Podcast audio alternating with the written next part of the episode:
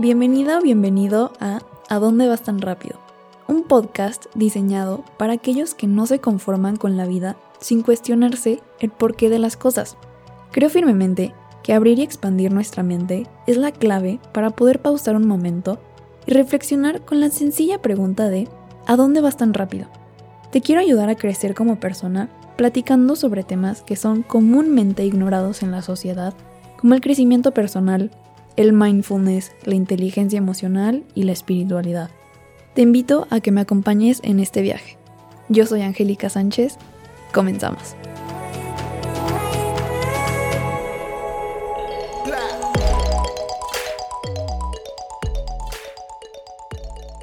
Hola a todos, ¿cómo están?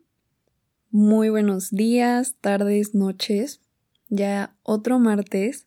Espero que todos estén muy bien y estén empezando al 100 su 2021. Antes de empezar, quiero dar un pequeño recordatorio. Quiero decirte que todos los temas de los que hablan los episodios los considero muy importantes para vivir una vida más plena y más consciente. El detalle es que si solo lo escuchamos una vez y no trabajamos el aprendizaje, se nos olvida luego luego y es como si nunca hubiéramos aprendido nada. Entonces, si te interesa algún tema en especial de los que he hablado, te recomiendo de verdad intentar aplicar los consejos que te doy a diario para que puedas formar un hábito y veas un cambio verdadero en tu vida. Hoy vamos a hablar sobre unos sentimientos muy incómodos que todos hemos experimentado, y son el miedo y la preocupación. Algunas preocupaciones llegan de repente y se van luego luego, a veces se quedan por mucho tiempo y a veces vivimos con ellas a diario y no sabemos cómo liberarnos de nuestra propia tortura. Todos los consejos que te voy a dar son tips que a mí me han ayudado y son muy recomendados por psicólogos y libros de crecimiento personal. En el episodio de hoy hablaremos de dos tipos de preocupaciones y te daré consejos sobre cómo reducir, más no eliminar la preocupación. La preocupación es un estado de inquietud o temor producido ante una situación difícil o un problema. Primero vamos a hablar de las preocupaciones que nacen a partir de situaciones hipotéticas, o sea, suposiciones, cosas que no existen. Y luego vamos a hablar de las preocupaciones que nacen a partir de un problema actual. Los problemas, miedos y preocupaciones siempre van a existir, pero nosotros tenemos la opción de escoger qué tanto nos dejamos llevar por la preocupación. Bueno, comencemos con las preocupaciones por una situación hipotética. Estos son los famosos ¿y si pasa tal cosa? Estas son las situaciones donde no podemos hacer nada al respecto para alterar el curso de la situación. Lo único que podemos hacer es aprender a reaccionar de la mejor manera. Por ejemplo, ¿y si trabajo en algo que no me gusta por el resto de mi vida? ¿Y si me muero y nunca tuve un final feliz como en las películas? O ¿y si nunca llego a cumplir mis sueños y me voy sin dejar huella? El famoso ¿y si nunca me caso? ¿Y si se muere tal persona y nunca le dije lo mucho que la quería? Cada quien tendrá sus ¿y si pasa tal cosa? Tal vez seas una persona con suficiente inteligencia emocional y no te afecten tanto estos pensamientos. Pero aún así creo que hay ciclos en la vida donde llegan estos miedos y puede ser fácil superarlos para algunas personas y muy difícil para otros. O tal vez nunca hayas pensado en estas preguntas existenciales y nunca te has preocupado por ellas. Y qué padre, la verdad mis respetos, porque creo que muy pocos se han librado de hacerse estas preguntas. Somos humanos y es completamente normal sentirnos preocupados por la incertidumbre. Y es por eso que quiero hablar de cómo podemos hacernos un coco wash nosotros solitos para salir del hoyo que nuestro ego está cavando cuando pensamos así de negativo sobre el futuro. Ahora, te voy a contar una pequeña historia de una situación hipotética que me parece es muy relevante para todos. El otro día estaba platicando con una amiga y me dijo que estaba tan preocupada de que algún familiar suyo muriera o de su propia muerte que no podía dormir una noche completa sin despertarse con la angustia. Tal vez tú nunca has llegado a este nivel de miedo a la muerte, pero existen muchísimas personas que les da ansiedad el simple pensamiento de morirse o de que alguien cercano se muera.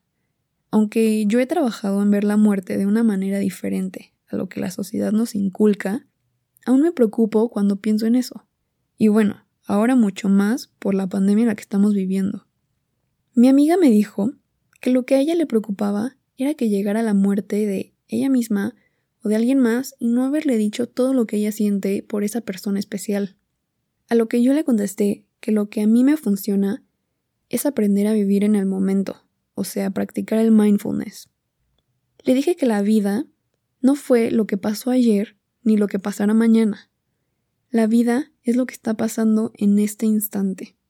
Si quieres decirle a tus papás, tus hermanos, tu pareja, tus amigas, quien sea, que los amas y que son tu mundo, díselos, pero díselos con intención. Obvio, ya sé que es más fácil decirlo que hacerlo, pero inténtalo. Para mí, expresar mis sentimientos con alguien que quiero es súper difícil. De verdad, a veces siento como si me estuvieran ahorcando y no pudiera hablar y no pudiera decir nada de lo que en realidad siento. Pero cuando lo logro hacer, me siento muy bien porque sé que lo hice con un sentimiento real y no lo dije porque sí y ya.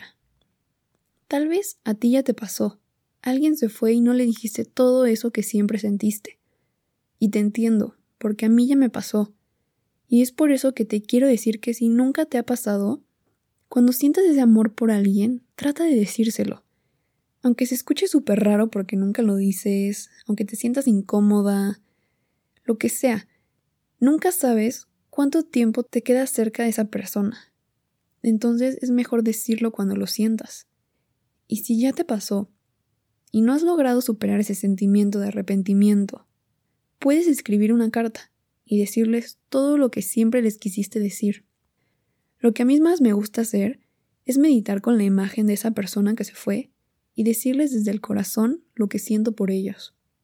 Que por cierto, es una razón más para que ya te animes a empezar a meditar. Porque meditar con la memoria de alguien, aunque no se haya muerto, puede seguir con vida, es algo hermoso. A mí me ha pasado varias veces que hasta termino con lágrimas en los ojos de tantos sentimientos que libero al conectar con la memoria de mi papá. Medito recordando su figura, sus movimientos, sus palabras características, recuerdo su voz y recuerdo lo que sentía cuando me abrazaba. De verdad, aunque se escuche cursi, es algo fuera de este mundo. Y también es algo que siempre está a tu alcance. Todo está dentro de ti, disponible a cualquier hora y cualquier día. El dolor puede ser eterno, nunca se va a ir, no te voy a mentir. Pero tú tienes la opción de decidir cuánto tiempo vas a sufrir por algo que ya pasó y no puedes cambiar. O en este caso de las preocupaciones, tú puedes decidir ¿Cuánto tiempo vas a sufrir por algo que ni siquiera ha pasado y probablemente no pasará? Hay estudios que prueban que el 85% de las historias que nos inventamos sobre el futuro nunca pasan. A veces pasamos muchísimo tiempo preocupados y lo más seguro es que esa historia tan negativa que nos formamos no va a pasar. Como cuando quieres pedir un permiso y te preocupas por todas las maneras en que te van a decir que no. Cuando preguntas y resulta que te dijeron que sí a la primera, te quedas con cara de ¿qué? No esperaba eso. O si te enojas con tu pareja y te creas 10.000 historias en cómo te va a cortar o se va a enojar contigo y cuando llega el momento de hablarlo, resulta que el problema se arregló de volada. Y así hay ejemplos de todo tipo. Tienes todo dentro de ti para ser tu mejor versión y obtener la felicidad que siempre soñaste. Te quiero ayudar a cambiar tu percepción del mundo y dejarte de preocupar por cosas que no puedes cambiar o que no han pasado. Solo tienes que trabajar todos los días tu mente y tus sentimientos. Ahora escucha, te voy a dar consejos sobre cómo reducir esos pensamientos negativos sobre el futuro. El primer paso para dejar de preocuparte es identificar tu preocupación cuando la sientas. Identifica de qué se trata de dónde viene ese desagradable sentimiento. Luego, hay varias opciones. Puedes enfocarte en tu respiración y regresar al momento presente, lo que se conoce como mindfulness o meditación. Recuerda que esa situación que te preocupa no ha pasado o no está dentro de tu control. También puedes escribir en un papel o hasta en tu teléfono qué es eso que te preocupa y puedes posponer tu preocupación para otro momento. Se escucha rarísimo, ¿no? Posponer mi preocupación.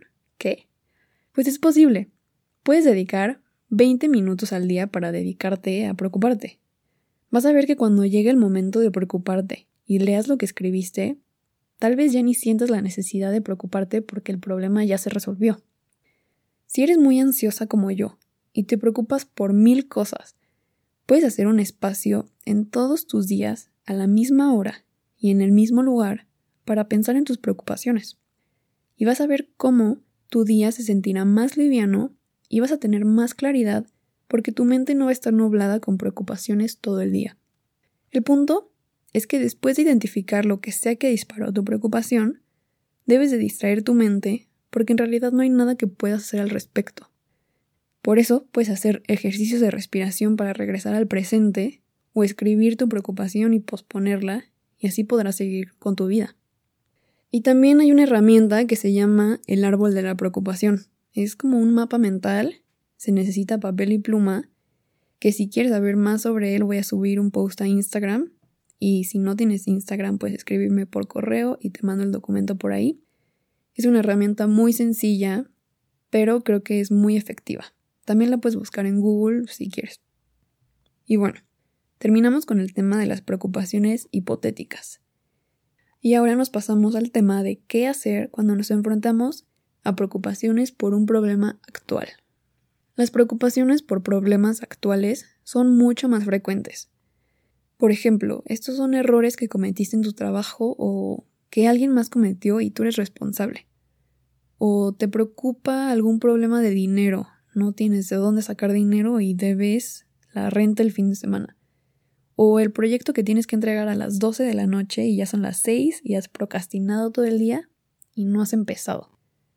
Son todos esos problemas con los que nos enfrentamos a diario y tenemos el control de cambiar el resultado. Muchas veces nos estresamos nosotros solitos porque no tenemos claro en nuestra cabeza cuál es la fuente del problema y cuáles son las soluciones disponibles, y solo hacemos el problema más grande en nuestra cabeza.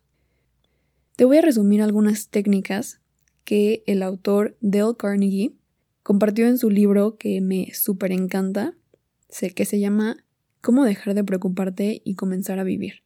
Se lo mega recomiendo. A mí me ayudó muchísimo a reducir mis niveles de estrés de una manera impresionante. Yo tengo estrés escolar, no trabajo, pero para cualquiera que maneje mucho estrés creo que le puede ayudar muchísimo. Y por eso es que quiero compartirte algunos de los consejos de los que él habla. La primera técnica te ayuda a dejar de darle vueltas al problema e ir al grano tienes que escribir cuatro cosas.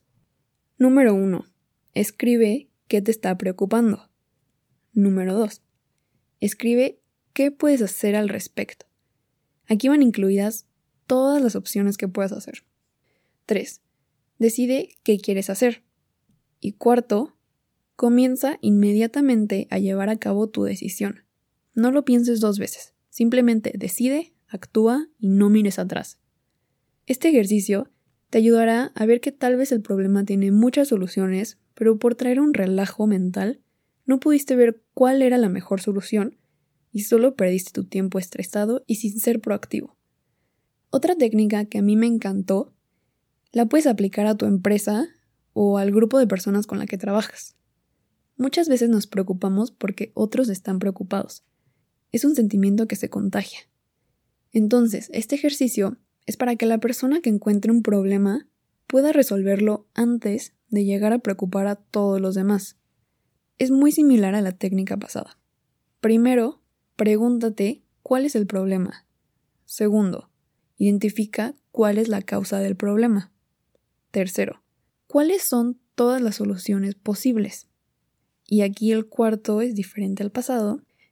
Y aquí tienes que escoger qué solución propones. El autor comenta que este ejercicio ayudó a muchísimos empresarios a que sus empleados fueran más proactivos porque así no llegaban con el jefe a contagiarle la preocupación y hacerle perder el tiempo porque le llegaron con un problema sin solución. Simplemente el jefe les decía, No me vengas a plantear un problema sin una solución, porque con esta fórmula el problema se simplifica y se puede tomar una decisión lógica, rápida y más sencilla. Y el último consejo es, coopera con lo inevitable. Podemos vivir una vida mucho más tranquila y agradable si aprendemos a absorber las cosas que no podemos cambiar en esta montaña rusa llamada vida. Cuando nos dejamos de resistir a una situación que no podemos cambiar, liberamos una gran carga de energía que está estancada. Cuando la liberamos, podemos usar toda esa energía para crear un mejor futuro para nosotros mismos. Voy a traducir un pequeño verso de una oración religiosa que sale en el libro y que me gustó muchísimo. Ahí te va. Dios, dame la serenidad para aceptar las cosas que no puedo cambiar, el coraje para cambiar lo que sí puedo y la sabiduría para saber la diferencia. Es como otra frase matona adelantada, me encantó. Recuerda que somos más fuertes de lo que pensamos. Y aunque tal vez ahorita pienses que los consejos que te compartí son demasiado sencillos para ser útiles, te invito a intentarlos, porque le han servido a miles de personas. Pero recuerda que hay que ser constante con el aprendizaje, como te comentaba al principio, porque si se nos olvida, es como si nunca hubiéramos aprendido nada y tendríamos que volver a empezar. Y bueno, eso fue todo por hoy. Hemos llegado al final del episodio. Muchas, muchas gracias por haber llegado hasta aquí. Espero que hayas tomado este episodio como algo motivacional y útil para reducir tus niveles de estrés causados por situaciones hipotéticas o problemas actuales. Somos humanos y lo más humano es sentir. Espero que estos consejos te sirvan porque son cosas muy sencillas pero muy efectivas. Son cosas que todos ya sabemos, pero por alguna extraña razón y lógica no las hacemos. Y eso también es parte de la experiencia del ser humano tratar cosas diferentes, ver qué nos funciona y seguir aplicándolo para ser mejores personas. Te recuerdo que si quieres aprender más sobre cómo dejar de preocuparte, tienes que leer el libro. Se llama Cómo dejarte de preocupar y empezar a vivir de Dale Carnegie. Si quieres escribirme por Instagram o un correo, te puedo platicar un poquito más sobre qué otros consejos te da, pero no hay nada como leer el libro. De verdad está muy bueno. Ahora sí, mi parte favorita, la frase matona de la semana es, cuando se cierra una puerta, se abre otra. Pero solemos quedarnos viendo la puerta cerrada tanto tiempo que no vemos que se abrieron otras. Alexander Graham Bell. Otra vez muchísimas gracias. Por favor, sígueme en Instagram como arroba a dónde vas tan rápido o envíame un correo a hola arroba a vas tan rápido.com por si tienes preguntas, recomendaciones o lo que sea que me quieras compartir. Nos escuchamos el próximo martes. Saludos a todos y cuídense mucho.